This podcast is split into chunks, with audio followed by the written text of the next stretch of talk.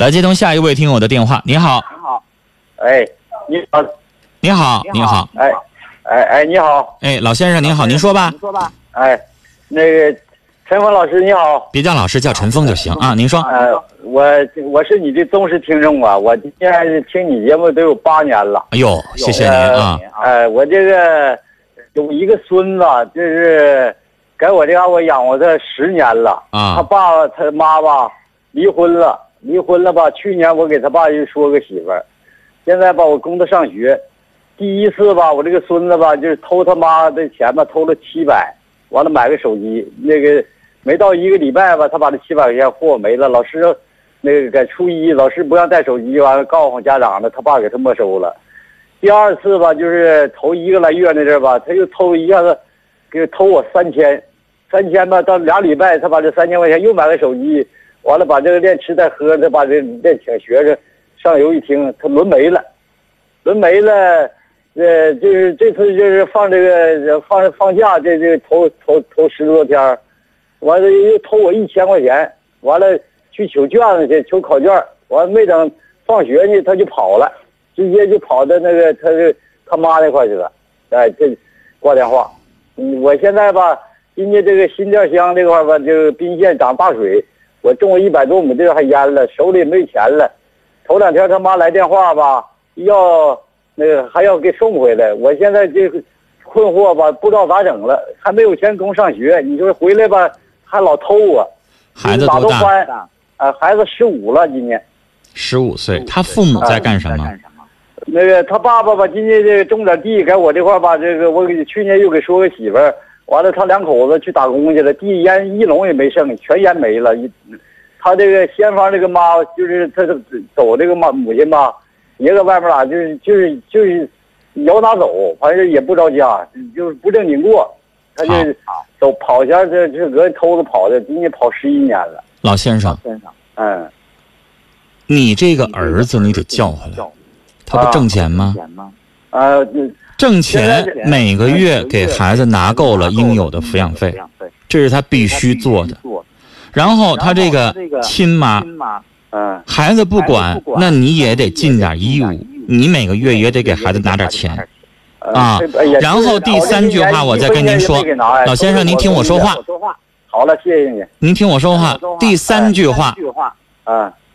您一直惯着他们不行。这孩子从小你就在您身边养，老人，我跟您说，您能管的是孩子的吃喝拉撒睡，您管不了子女教育。哎呀，这孩子显然已经不听你话了，不听，一而再，再而三，第三次偷钱，那嗯我真揍他，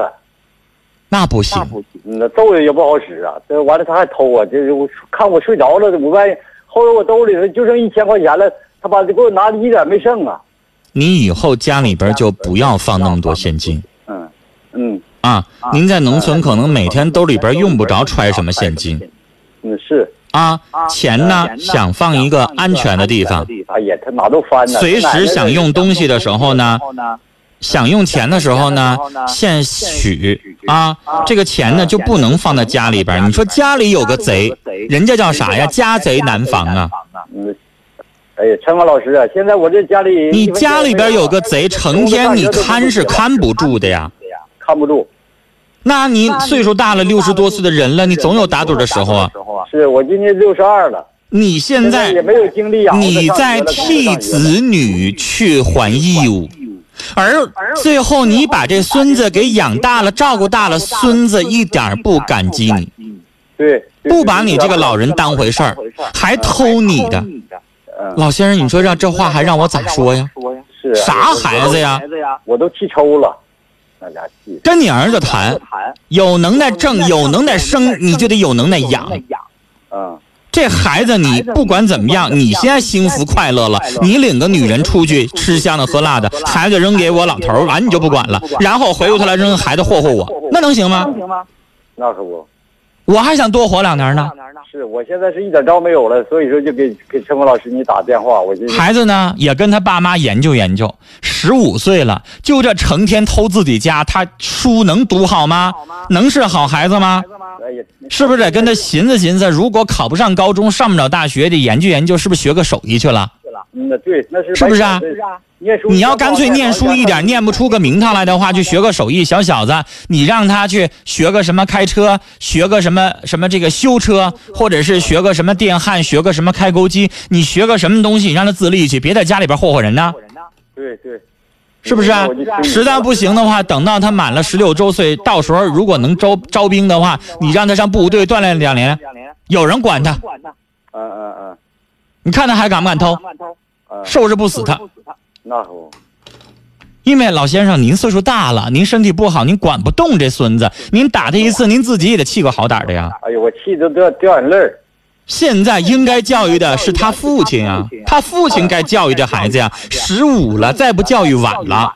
那可不，其实现在都有点晚，有点晚了。孩子个性性格都形成。成了，您说是不是啊？对嗯，对对，老先生，马上整点报时只能跟您必须跟孩子的亲生父母商量清楚，他们是孩子第一责任人、监护人，他们有权利去照顾这个孩北子，京时间也有20义务点去整照顾。